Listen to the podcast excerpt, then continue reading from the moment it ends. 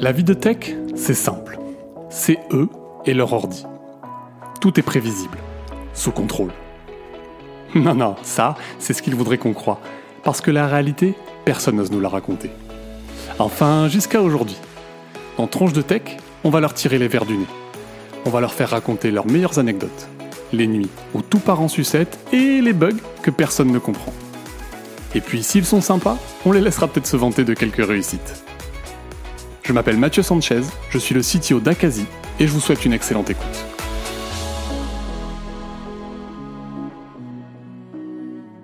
Salut Diane, comment tu vas? Bah, Très bien, merci et toi? Ouais, bah écoute, euh, je suis, euh, je suis tout seul avec mes deux filles là parce que bah, Marine que tu connais, ma femme, elle, elle est en déplacement, donc euh, mais donc voilà, ça va, mais c'est c'est un peu réveil à 5 heures du mat ce matin, tu vois. ah oui, sympa, ouais. ça pique un peu. J'ai des horaires très différents. bah tant mieux, je te je te je t'envie un peu.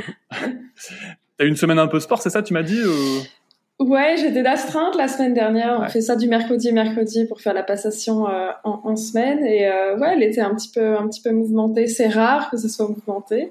Euh, mais là, euh, il y avait un, un changement qu'on voulait mettre en, en, en production qui, en fait, souvent quand il y a les incidents, c'est l'accumulation de plein de petits trucs qui fait que le, le, le, dernier petit changement, euh, si jamais c'était pas stable à la base, euh, crée, crée des problèmes. Donc on a eu des problèmes de stabilité, pas un impact euh, très grand, mais euh, voilà, on voulait en fait prendre le temps de comprendre ce qui se passait plutôt que de tirer à l'aveugle et, et, et, voir ce qui se passait. Et on a mis en principe de qu'on appelle le Hidden Cord, qui vient en fait des usines Toyota ou sur les chaînes d'assemblage à, l'époque, tu avais vraiment une ligne physique qui passait au-dessus de la chaîne. Et n'importe qui, si jamais tu vois quelque chose qui ne va pas, tu vraiment pull, tu tires la corde. Euh, et là il y a bon il y avait un manager qui venait voir qu'est-ce qui se passait, éventuellement il stoppe euh, toute euh, toute la production. Nous on a un peu ce même principe de voilà, si jamais à un moment il y a quelque chose qui commence à, à devenir un peu trop grand, il y a besoin d'aide de personnes en dehors de l'équipe ou en dehors des personnes euh, d'astreinte. Voilà, Bon, ben, on est déjà rentré dans le, dans le vif. Euh, du coup, tu, donc, du coup, je t'ai même pas, euh, j'ai même pas fait l'exercice de te, de te présenter. Bah, écoute, est-ce que tu peux te présenter en trois phrases pour les gens qui connaissent pas? Euh, Oui, bien sûr. Du coup, euh, je m'appelle Diane Gasselin. Euh, je suis ingénieure en informatique euh, dans le domaine depuis une douzaine d'années. Euh, j'ai commencé ma carrière chez Criteo, du coup, euh, startup française à l'époque qui fait la publicité en ligne, notamment du recyclage publicitaire. Et euh, plus dernièrement, euh, je suis chez Zoé, qui est une boîte euh, à Londres, euh, où je suis en télétravail, qui fait de la de l'aide à la, nutrition, avec vraiment un test de comment ton corps répond aux différents aliments et comment adapter ton alimentation et ta santé en général. Ok, intéressant comme comme sujet. Très différent les deux boîtes. Ouais, ouais, rien à voir. Ouais. J'avoue, t'es passé vraiment dans deux domaines complètement séparés, mais ok, bon, tu nous en parleras un peu plus en détail, je pense. Euh, et ben écoute, je te propose de passer aux questions. Ma première question pour toi, c'est euh, comment t'es arrivé dans la tech, toi? Euh, Ouais, je, je, suis arrivée relativement vite, dans le sens, je suis assez euh, tôt que j'ai voulu faire ça.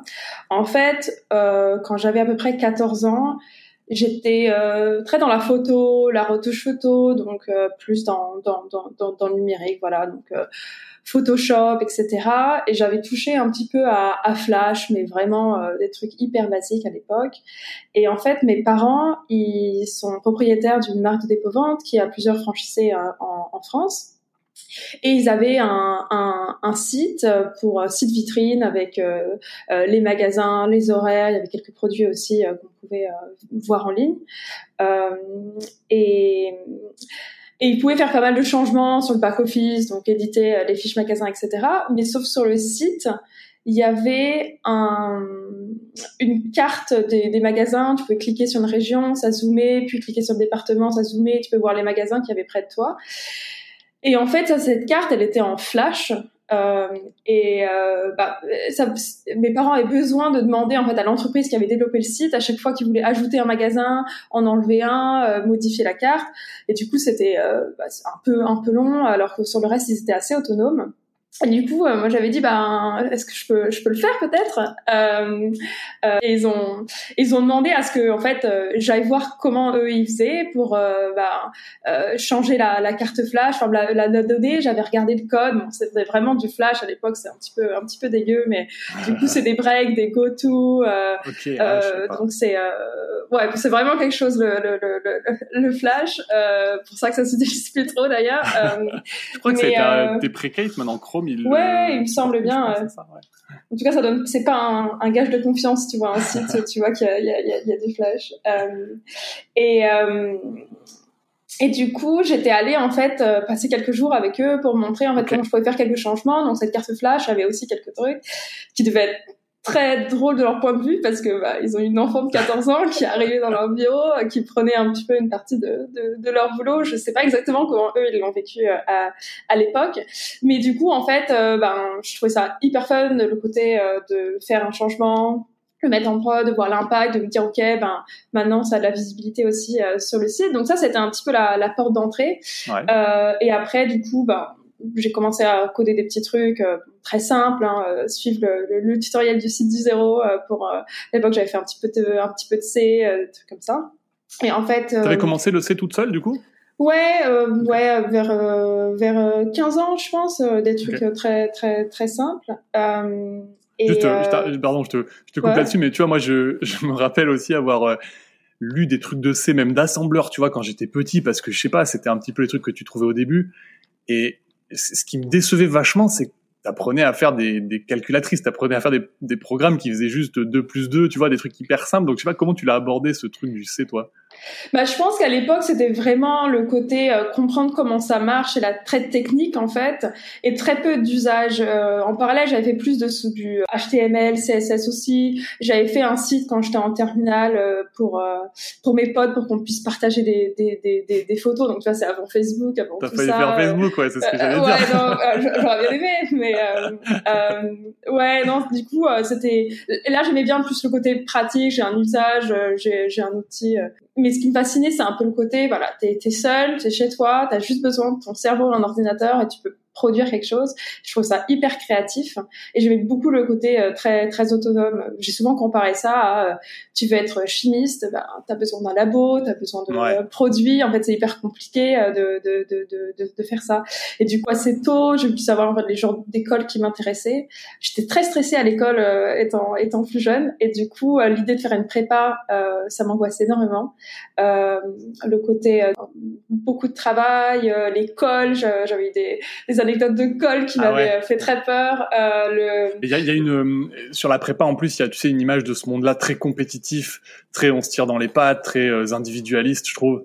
Qui, enfin moi en tout cas c'est un petit peu ce qu'on m'avait dit avant et alors que j'ai pas retrouvé, mais je pense que ça dépend des prépas, euh, qui peut faire peur quand t'es euh, quand t'es jeune.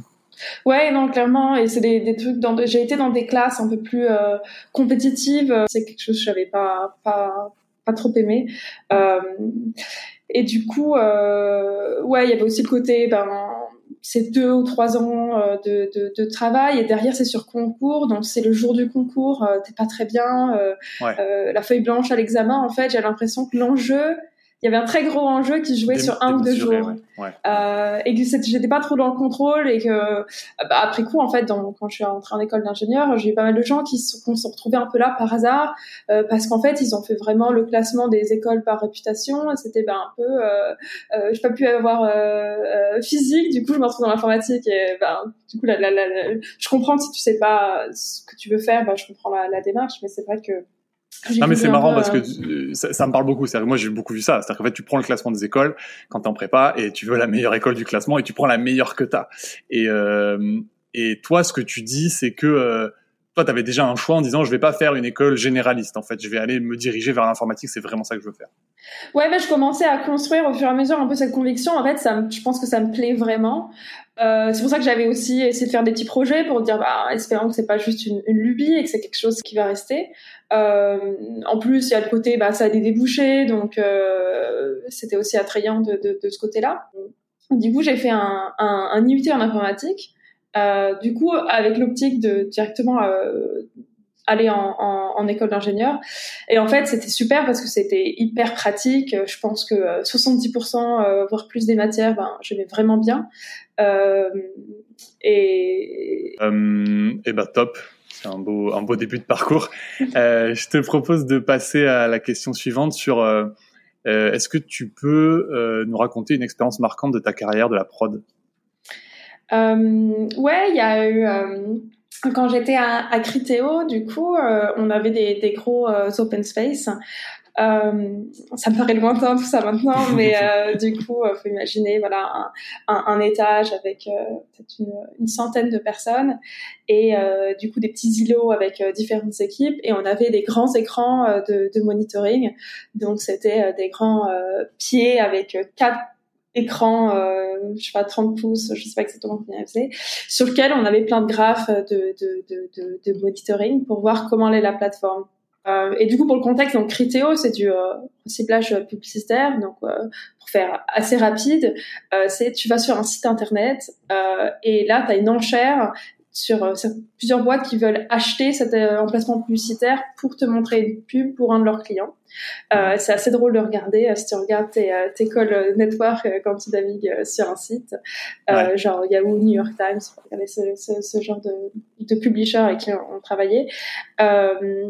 Du coup, tu as toute cette, euh, cette enchère et euh, du coup, euh, Criteo devait euh, en fait prédire la probabilité que quelqu'un allait cliquer, que tu allais cliquer sur la pub, parce qu'en gros, il paye aux enchères pour t'afficher une pub, mais n'est payé que si la personne clique ou elle clique et elle achète le produit derrière, ce qu'on appelle la conversion. Alors attends, j'essaie de reformuler pour voir si j'ai bien compris ce truc-là. Donc, tu as un site, donc ce que tu appelles le publisher. Donc, New York Times, c'est quelqu'un qui dit, moi, j'ai du trafic je vais proposer à quelqu'un d'afficher une pub sur mon site. Donc, je te vends un emplacement. C'est comme un panneau publicitaire dehors. je te le vends sur mon site. Et du coup, tu dis qui le veut. Et évidemment, c'est, euh, j'imagine, c'est celui qui paye le plus cher qui l'a, quelque chose comme ça. J'imagine qu'il y a d'autres contraintes. Et lui, il va récupérer, le publisher va récupérer cet argent indépendamment du fait que le, le, la personne qui vient sur le site clique ou pas, c'est ça? Il va être payé de toute façon. Ouais, c'est ça. Ok. Et donc toi, tu, tu mets, fais une enchère, mais tu sais pas. Peut-être c'est juste à perte potentiellement. Exactement. Ok. Euh, exactement. Et oui, c'est le, c'est la personne qui a, qui a fait l'enchère la plus haute qui gagne, mais qui paye euh, en général, un truc assez courant, en tout cas à, l'époque, ça a peut-être changé depuis. C'est euh, tu, celui qui a payé le plus cher, mais paye le prix du deuxième. Du deuxième, ouais. Ça me, ça me parle. Ce truc, oui. Euh, et et du coup, en gros, voilà, c'est du côté du client, tu as la garantie en fait que tu vas payer euh, parce qu'après le, le, le, client, donc la personne pour qui on a affiché la pub, euh, donc euh, elle, elle ne, on va la, la, la facturer que s'il y a eu clic ou que s'il y a eu conversion selon le type de campagne qu'elle a eu.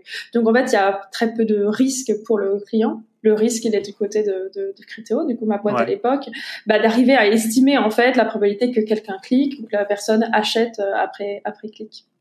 Et du coup, euh, à cette époque, je travaillais dans cette équipe qui s'appelle Prédiction, qui euh, prédisait du coup, ce, on appelle ça un CTR, euh, click-through rate. Euh, Donc la probabilité que quelqu'un clique, c'est ça? C'est ça, euh, exactement. Donc le, combien de clics tu as par, par affichage, en gros.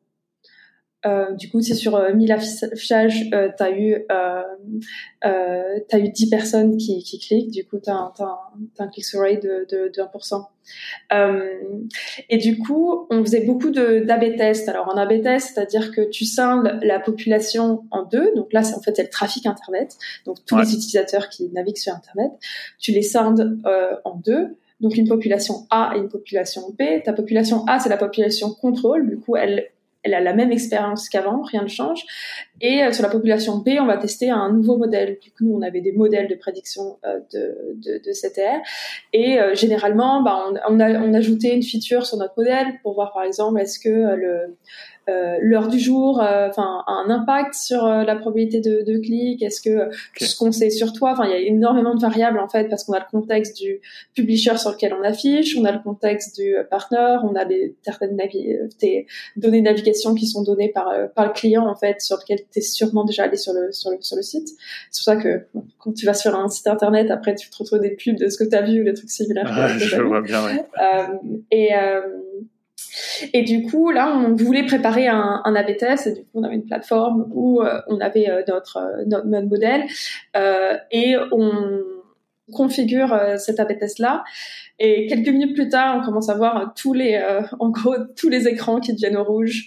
Euh, C'est-à-dire qu'en fait, bah, le, le click-through rate, le CTR, c'est un truc qu'on mesurait en live. Euh, donc, une fois qu'il commence à, à chuter, euh, que le nombre de euh, d'enchères qu'on gagne commence à, à chuter. Euh, donc voilà, en gros, euh, tu t'imagines. T'avais pas en gros, voilà, un gyrophare comme ça dans la salle Non, on, a, on avait pas mal de projets euh, hackathon euh, et, et, souvent c'est une idée qui était revenue en fait, d'avoir un peu, euh, tu vois, la, la domotique où t'as euh, des, des sirènes, aussi un bouton rouge, tu vois, pour faire un rollback, tu vois. Bon. et du coup, là en fait, ben, on, donc bon, là c'est un peu la, la gentille panique de ok, il y a un problème, faut qu'on fixe vite. Euh, parce qu'en fait, il faut savoir que le, voilà, le trafic qu'on a euh, est, est, énorme en fait. Euh, en gros, si je me rappelle bien, c'est tu perds 1000 euros par, par, par minute. Euh, alors, c'est la perte, c'est plutôt du manque à gagner. Euh, oui, oui, as quand même, c'est ton chiffre d'affaires, c'est quand même ça qui fait que tu payes les salaires à la fin du mois. Ouais. Euh, et du coup, euh, en fait, on s'est rendu compte que, au fur et à mesure du, du temps, on a créé des modèles de plus en plus sophistiqués, du coup de plus en plus gros, et en fait, on est arrivé au stade euh, où en fait un modèle c'était trois sous-modèles parce que tu avais euh, du coup la prédiction du click-through rate mais aussi la, la, prédiction du conversion rate. Donc est-ce que est-ce que t'achètes euh, et, et du coup ces modèles de grossissaient et ce qui fait qu'en fait là quand on avait voulu mettre ces deux ensembles de modèles euh, sur nos serveurs de, de prédiction bah ça avait euh, ça avait explosé la RAM ce qui fait que les serveurs étaient euh, ah oui, donc en fait, tu... ouais, ton truc répondait plus. En fait, oui, c'est ça. Tu, tu avais des appels pour les enchères et toi, tu répondais plus parce qu'il faut que tu répondes aussi dans un temps euh, Exactement, limité ouais. sur les enchères, c'est ça. Ouais, t'as une, euh, faut, faut répondre en, en, en 10 millisecondes euh, à peu près. Euh, sinon, en fait, tu, tu, tu, tu perds l'enchère. Euh, il y a une question qui me vient du coup parce que tu fais tes A/B tests à tes modèles, mais ce qu'on a dit, c'est que finalement, t'es plein de personnes.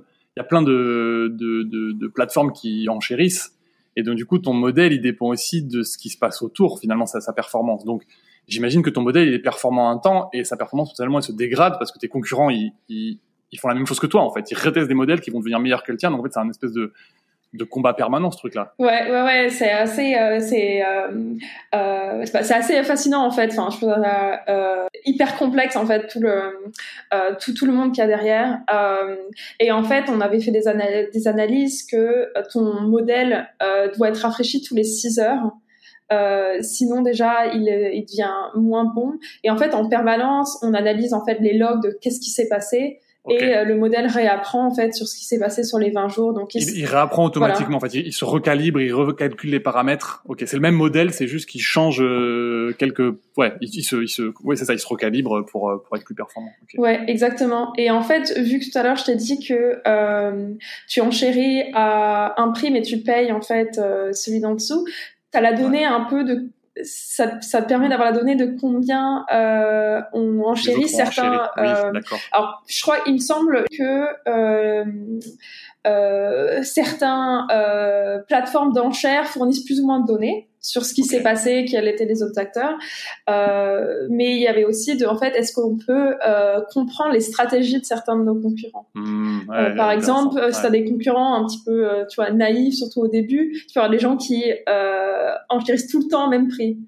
Ah, d'accord. Et assez haut, tu vois. Du coup, euh, voilà, bon, t'as plein de techniques. Euh, tu pourrais coup, dire, je me place juste, en dessous. juste en dessous. Voilà. euh, et du coup, ils commencent à payer un prix beaucoup plus cher que euh, ce qui, ce qui, ce qui, ce qui se fait faire. Ouais, euh, parce qu'en fait, justement, le côté du euh, second price, de, de, de, de, payer le prix d'en dessous, ça permet de se dire, en fait, juste, je vais pas avoir un prix beaucoup trop en me disant, en fait, du coup, je dépend du calcul un peu plus avancé de quelqu'un qui aura fait vraiment le calcul de, de prédiction. Ah, non, mais il y a une, c'est marrant, il y a une vraie guéguerre dans ce truc-là. Ok, euh, ça a l'air effectivement assez fascinant comme truc. Je, sais pas. Euh, je te propose de passer à la question suivante, si ça te va. Ouais. Euh, est-ce qu'il y a un livre tech qui t'a, un livre tech ou pas d'ailleurs, mais qui t'a, qui t'a beaucoup marqué? Euh, un livre que je recommande à beaucoup de gens euh, et que moi j'ai adoré, c'est un livre qui s'appelle Culture on Map de Erin Meyer. Alors c'est pas ultra tech, euh, c'est plus en fait sur la communication. mais qui m'a été hyper utile, surtout quand je suis passée plus du côté management dans ma dans ma carrière. Et euh, en gros, ça explique un petit peu euh, comment on communique euh, et perçoit la communication euh, de manière différente selon les cultures. Euh, du coup, euh, certains pays, comment ils ont une éducation d'une certaine manière ou d'une autre, qui fait qu'on va se comporter de manière différente. Ce que j'aime aussi beaucoup, c'est que c'est pas à mettre non plus des étiquettes sur les gens et dire bah si t'es français t'es comme ça, si t'es anglais t'es comme ça. c'est plus en fait, ben, c'est c'est une, une quotienne. En moyenne, les gens ont tendance à être plus hmm. comme ça, plus comme ça. Et du coup, ça donne des, euh, des repères euh, très très sympas pour analyser quand euh, ben, la communication marche pas très bien et tu sais peut-être pas trop comprendre exactement ce qui se passe. Et au sein de Criteo, d'un coup, dans ma carrière, j'ai fait quelques années du, aux États-Unis, dans la Silicon Valley. Euh, et du coup dans des équipes beaucoup plus euh, multiculturelles qu'avant et du coup ça a été ça a été ça a été hyper utile et ça moi c'est un sujet que je trouve euh, je trouve vraiment euh, fascinant. Euh, et, et ça m'a permis voilà d'avoir une grille de lecture sur certaines situations un petit peu un petit peu rigolotes euh, qui qui s'étaient passées. Dans, dans dans une de mes équipes, il y avait un, un Indien et une Israélienne euh, qui n'arrivaient pas à se, à, à, à se parler. Euh, et, et en fait, les, les Israéliens ont un côté assez euh, très très direct, très explicite, euh, ce, qui, était un petit peu à, l'opposé de la communication plus générale chez, les Indiens, euh, qui est plutôt euh, implicite et indirecte. Alors en fait, explicite implicite, c'est plus à quel point tu as besoin d'avoir du contexte pour vraiment comprendre la communication. En France, on est on est on est assez direct mais on est très implicite. C'est-à-dire que euh, le contexte de la relation il y a beaucoup de suppositions beaucoup de choses à interpréter dans le sens où euh, bah, c'est comme un peu le sarcasme en fait. Il faut beaucoup de contexte culturel pour le comprendre. C'est quelque chose avec lequel les Américains avaient énormément de mal. Le nombre de fois ah où j'ai dû dire just kidding euh, parce qu'en fait les gens faisais une blague. Et en plus le sarcasme français on prend du plaisir à pas trop sourire sinon ça gâche un petit peu tu vois le plaisir d'expliquer la blague et du coup, ça, euh, voilà, et ça, euh, ça passait pas du tout euh, ah ouais, c'est marrant, aux, aux États-Unis. Encore plus dans un contexte professionnel. Euh, et euh... juste pour revenir sur ton exemple entre l'israélienne et l'indien. Enfin, moi, j'ai pas travaillé avec des Indiens, mais j'ai un copain qui m'en parle de temps en temps parce qu'il travaille pas mal avec des Indiens. Et il me disait qu'un truc qui était perturbant au début, c'est ils te disent jamais non euh, c'est ça, non? Enfin, il, y a toujours un côté oui, on est d'accord, mais en fait, euh, il, te dit oui, mais il va pas forcément le faire parce qu'en fait, il n'est pas vraiment d'accord, mais il te le dit pas explicitement. Euh, ouais, j'ai pas mal de, de, collègues aussi qui ont un peu vécu ce, genre de situation. Moi, ceux avec qui je bosser, je pense qu'en fait, ils ont pris un peu l'habitude aussi. Euh, du coup, ils ont. En fait, voilà, c'est. Bah, on était aux États-Unis, donc il y a aussi beaucoup de choses de euh, où, c'est un mix pour cela où c'est jamais euh, vraiment noir ou blanc. Donc j'ai pas tant vécu ça, mais c'est plus de en fait. Euh, il faut parfois lire un peu entre les lignes, mais quelque chose que, bah, vu qu'en tant que Français, en fait, nous, on a l'habitude de, de, de ça. Euh, pour moi, l'écart en fait pour comprendre l'indien était beaucoup moins grand que euh, pour euh, pour l'israélienne. Euh, et du coup, ça, ça donnait des situations un peu un peu cocasses, c'est-à-dire que euh, euh, l'israélienne posait une question, l'indien répondait, mais un peu en tournant autour du pot, pas de manière très directe. Moi, j'arrivais à lire entre les lignes, du coup, je comprenais en gros ce qu'il veut dire. Mais pour l'israélienne, elle avait toujours pas eu vraiment de réponse à sa question. Du coup, elle reposait exactement la même question en disant bah autant j'ai pas eu de réponse donc euh, voilà je suis assez direct je repose la même question. L'autre il répond un peu de la même manière. Du coup elle dit mais pourquoi elle me pose la question? Je lui ai répondu. La boucle infinie quoi. Euh, et, et, voilà donc c'était c'était assez drôle. Euh, un des trucs que ça m'a appris c'est que c'est toujours vaut mieux avoir une communication explicite. Euh, aussi de communiquer la manière dont tu communiques, ça évite un peu euh, les, les ambiguïtés. En France, tu peux avoir une réunion euh, tout le monde a l'impression d'avoir compris, mais en fait, les gens ont compris euh, des trucs différents. Euh, aux États-Unis, parfois, ça peut être un peu l'inverse de c'est voilà ce que va faire cette réunion. Tu lis des bouquins à l'américaine. Moi, c'est un truc qui, me, qui a tendance à parfois un peu fatiguer, mais c'est voilà ce que je vais vous dire. Je vous le dis. Voilà ce que je vous ai dit. Et euh, souvent, ça agace un peu les Français parce que oui, bah, c'est bon, on a compris. et en fait, bah, peut-être qu'on n'aurait pas exactement compris ce que ce que ce que ce que l'auteur voulait dire. Mais bon, voilà. je vois aussi, on a, moi, des fois, j'ai en tout cas assez perso, hein, mais je pense, j'espère que je suis pas le seul, mais cette tendance à effectivement comprendre avant que la personne elle ait fini sa phrase, tu sais tu, tu comprends, tu dis non mais c'est bon, c'est ce que tu dis, et en fait t'attends pas vraiment qu'elle ait fini sa phrase et qu'elle ait exprimé tout ce qu'elle avait à dire, et peut-être des fois tu t'aperçois que non non t'avais pas compris, t'as juste cru que t'avais compris parce qu'effectivement ce que tu dis c'est qu'on a le côté un peu implicite ou euh, ou je sais pas, je pense qu'effectivement c'est quand même un défaut de croire que tu comprends euh, plus vite que ce que les gens ont dit, tu, tu supposes beaucoup sur ce qui en fonction de ce qu'ils sont, tu supposes un peu ce qu'ils vont dire en fonction du début de la phrase. Je sais pas si tu vois ce que je veux dire, mais ouais, parce que tu mets en jeu en fait toute ta relation, tous les échanges précédents dans la conversation. C'est pour ça que c'est c'est un peu euh, high contact. Je crois que c'est c'est l'allemand qui est, alors je parle pas allemand, mais je crois que c'est l'allemand qui est assez euh, qui a trouvé euh, qui, qui, est assez fort pour ça dans le sens où souvent le verbe est à la fin, ce qui fait qu'il faut que les gens finissent en fait leur phrase pour que tout le sens se crée. Ouais, c'est une bonne euh, remarque. Ouais. J'ai fait de l'allemand et le japonais aussi est comme ça. le japonais, en fait, tu peux pas couper la parole parce que jusqu'à la fin de la phrase, tu sais pas de quoi la personne parle. Euh, bah oui, il y a pas le verbe. effectivement, c'est euh, ouais, c'est c'est hyper intéressant comme truc. J'avais jamais. et couper la parole, c'est un truc sur lequel il y a aussi il y a des différences culturelles énormes en fait. Euh, les Français on coupe beaucoup la parole et souvent c'est un, un signe d'intérêt rien de dire hum, ah ouais euh, trop bien je suis d'accord avec toi etc c'est on est engagé dans la conversation. Euh, et du coup dans une discussion euh, même une soirée etc on se coupe je pense beaucoup la parole on s'est sûrement coupé pas mal la parole tu vois dans la conversation. Et pour nous c'est quelque chose de normal. Euh, il y avait des cultures on avait eu des remarques en fait au bureau euh, de, de, de Palo Alto euh, sur le fait qu'en fait certains Français coupaient un peu trop la parole et d'autres personnes avaient, avaient du mal. Alors bon j'ai c'est super en fait que les gens l'ont dit on a pu faire un effort pour ça et du coup, j'ai un peu, enfin, j'ai cherché à ajuster un petit peu et être consciente quand je coupais la parole. Et je me souviens, du coup, de temps en temps, je retournais au bureau de Paris pour euh, échanger avec euh, des équipes. je me souviens d'être de, me retrouver dans une réunion où je présentais un projet, du coup, à une équipe. Et en fait, je me suis fait couper la parole tout le temps. Et sur le coup, j'avais hyper mal vécu parce qu'en fait, je m'étais réajustée à un autre modèle et j'ai eu un peu ce truc d'adaptation en fait à une culture euh, très française. Il y avait que des Français dans le dans, dans le groupe et me dire ok, laisse-moi finir, je vais présenter euh, le truc en entier. J'y arrive à ta euh, et question. Arrives. Euh, mais en fait, du coup, tu as une autre manière de présenter les, les choses aussi. Ah, hyper intéressant. Je, je me le mets dans ma dans ma reading list. Ça a l'air ça a l'air passionnant. Tu, tu me diras. Cool. Ouais, carrément. Euh, Est-ce que tu peux me dire ce que tu aurais fait comme métier si tu n'avais pas été dans la tech? Un, sujet qui m'a pas mal passionné, c'était euh, tout ce qui était euh, psychologie. Je m'étais posé la question de faire des études en, en psycho. Et mais j'étais pas sûre que le, les métiers euh, me plaisaient beaucoup. Il n'y a pas non plus énormément de débouchés, c'est pas ultra bien payé, donc il y avait plein de trucs qui font que bon, j'ai mis ça de côté. Euh, et, et, voilà, quand j'étais quand j'étais plus jeune, je m'étais dit quand je serai à la retraite, je retournerai sur les bancs de la fac et je ferai euh, euh des études de psycho, tu vois. Euh, et euh, et au final, ce qui est assez assez marrant, c'est que déjà j'ai commencé il y, a, il y a deux ans de faire une licence de psycho euh, en, en parallèle.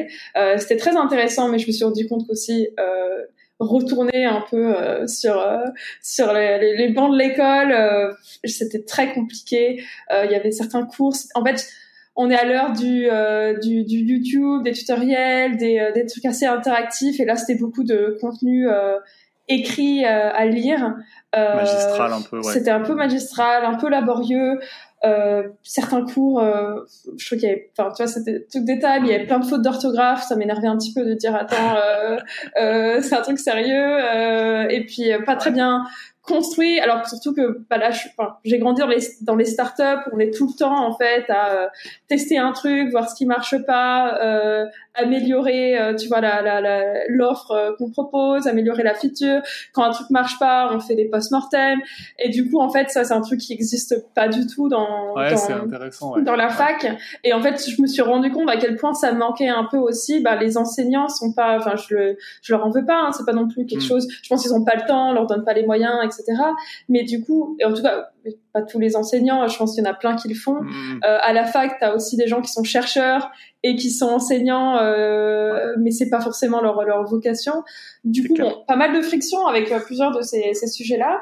Euh, mais quand même, j'ai appris des trucs sympas, mais j'ai j'ai arrêté au milieu de L2, L3. mais je me suis rendu compte à quel point, en fait, je pouvais utiliser certaines de mes connaissances que j'ai appris du coup par ce début de licence et par mes lectures, etc., dans mon métier actuel.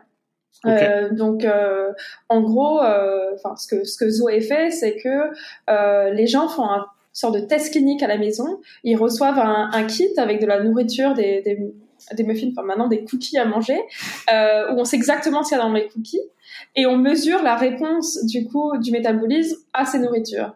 Et en gros, c'est tu, tu, manges le matin, tu manges tes, tes, cookies du petit déj, euh, t'attends euh, 4 heures, tu manges tes cookies du euh, du euh, du midi et, et, donc tout le long on a vu en fait quelle était ta réponse au glucose et euh, deux heures après le, le, midi tu fais ta petite prise de sang où en fait le gras était dans les cookies du matin et on voit combien de temps il a fallu à ton organisme pour revenir un peu à son niveau de base euh, de, de, gras. Parce qu'en fait, le, dès que tu manges du gras, ça se cumule au fur et à mesure de ta journée euh, et ça a besoin d'en gros euh, 4-6 heures pour revenir euh, à une normale. C'est pour ça qu'en fait, grignoter ou euh, tu vois, il faut au moins avoir une pause de certains nombre d'heures pendant ta nuit pour euh, voilà faire un petit reset de ton de ton, ton organisme.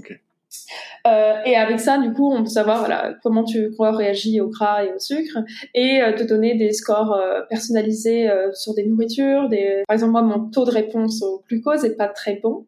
Euh, ce qui fait qu'en fait, euh, manger une banane, tu pourrais dire ah c'est un fruit, c'est super sain, bien sûr que manger une banane c'est bien. Euh, pour moi, c'est pas top parce qu'en fait c'est hyper riche en glucides et du coup ça va juste me créer un pic de glucides qui va un peu stresser mon métabolisme. Ah, et donc c'est le genre de truc qu'on éduque, ouais.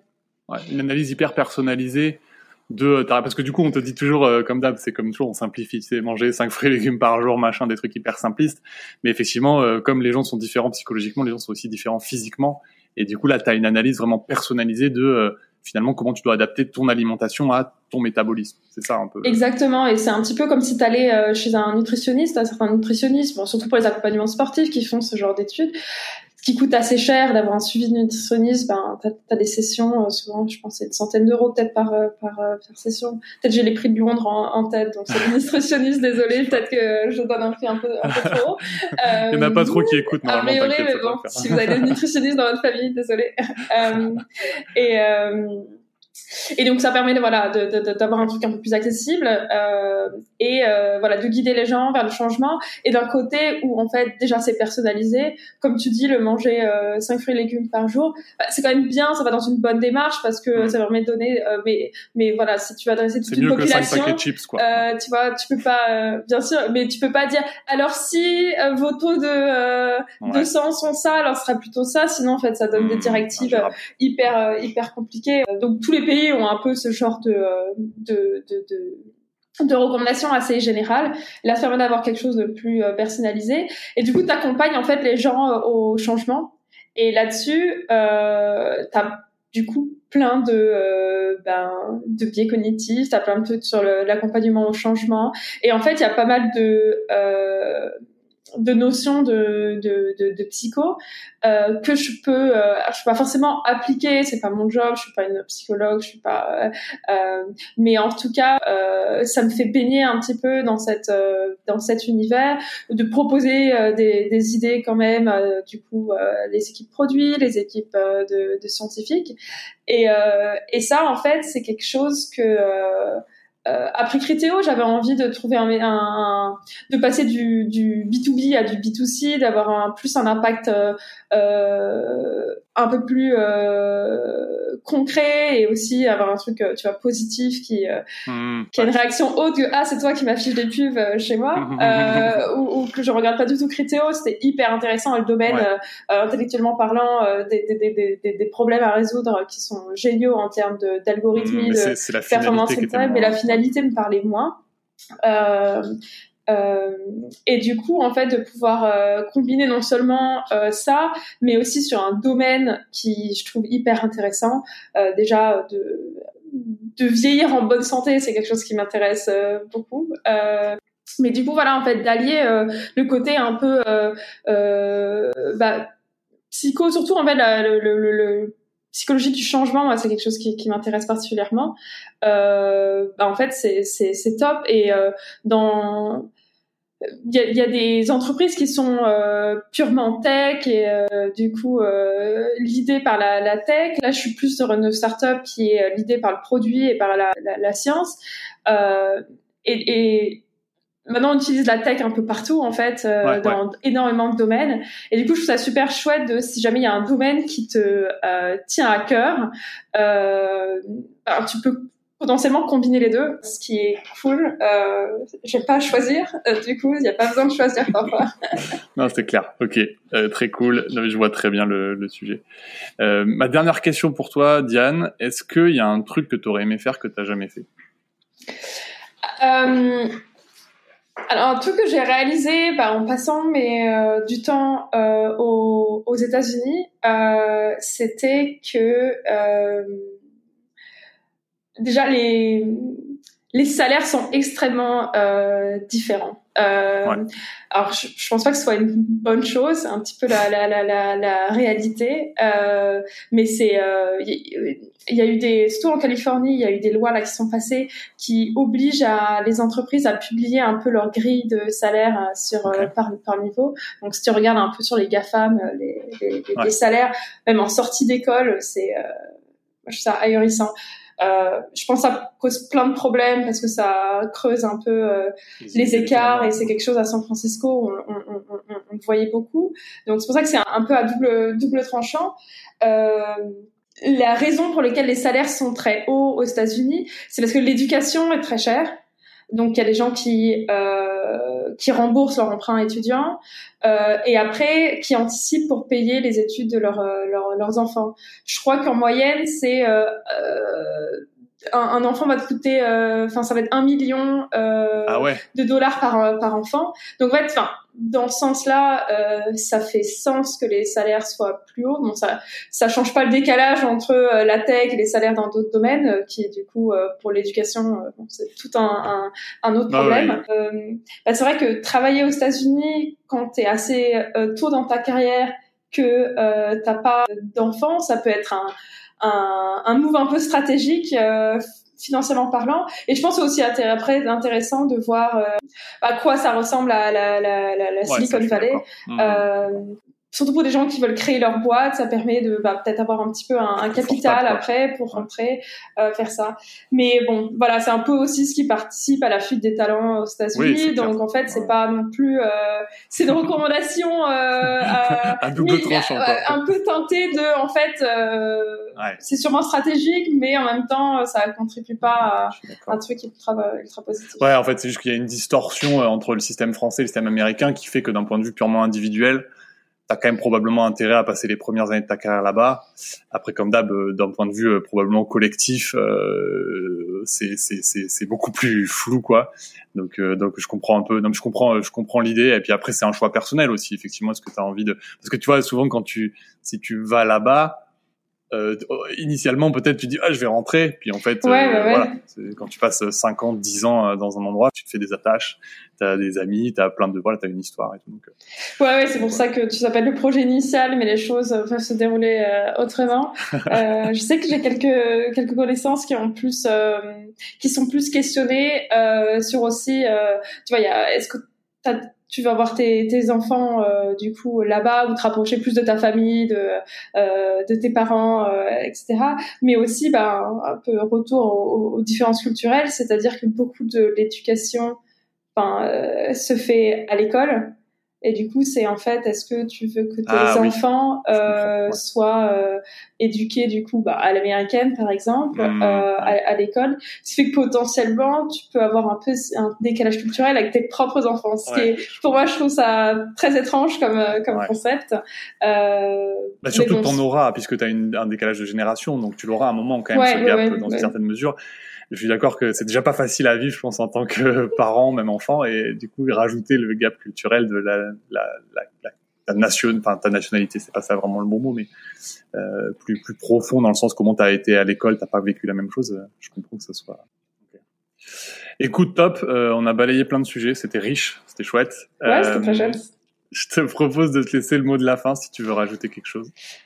Euh, je pense que euh, je sais pas si j'ai de, grands conseils à, à, donner, mais euh, je pense à être plus euh, je pense que ce que j'ai pas mal, euh, ce dont j'ai pas mal parlé pendant pendant l'échange, c'est euh, bah voilà, s'il y a un truc qui vous intéresse, euh, essayez de, de, de, vous exposer au métier, euh, de, de, bidouiller un peu euh, de votre côté et de regarder aussi est-ce que il n'y a pas la possibilité de faire les deux choses, par exemple, trois choses que vous aimez en même temps. Ce sera peut-être pas tout de suite dans votre carrière, mais je pense que ça va être de plus en plus possible, encore plus avec toutes les passerelles qui qui, qui existent maintenant. Oui, puis c'est vrai que de, de, on fait de plus en plus plusieurs métiers dans notre dans notre vie, donc euh, faut pas se fermer à des opportunités si on a envie. Surtout à des, je pense à des moments de la vie, tu as envie de choses différentes des fois. Voilà, ça, tu, on, on, on, se reparle dans, dans, dans 15 ans, peut-être que j'aurai un, point de vue très différent. ça marche, ok. Eh ben écoute, merci beaucoup Diane. Bah, merci à toi. Et ben je te dis, euh, je te dis à bientôt. Ça marche, merci. Salut. Salut. Ça y est, c'est terminé. La tronche de tech du jour nous a livré tous ses secrets. Ou presque. S'ils t'ont plu, n'hésite pas à nous le dire en commentaire, à noter le podcast ou à m'envoyer un message sur LinkedIn. Dernière chose, si tu es freelance ou indépendant ou que tu envisages de te lancer à ton compte, tu auras certainement besoin d'un expert comptable. Dans ce cas-là, viens voir ce qu'on fait chez Akazi sur www.akazi.io. Ça s'écrit A-C-A-S-I.io. Et promis, tu seras super bien accueilli. Sur ce, je te dis à très vite pour un prochain épisode de Tronche de Tech.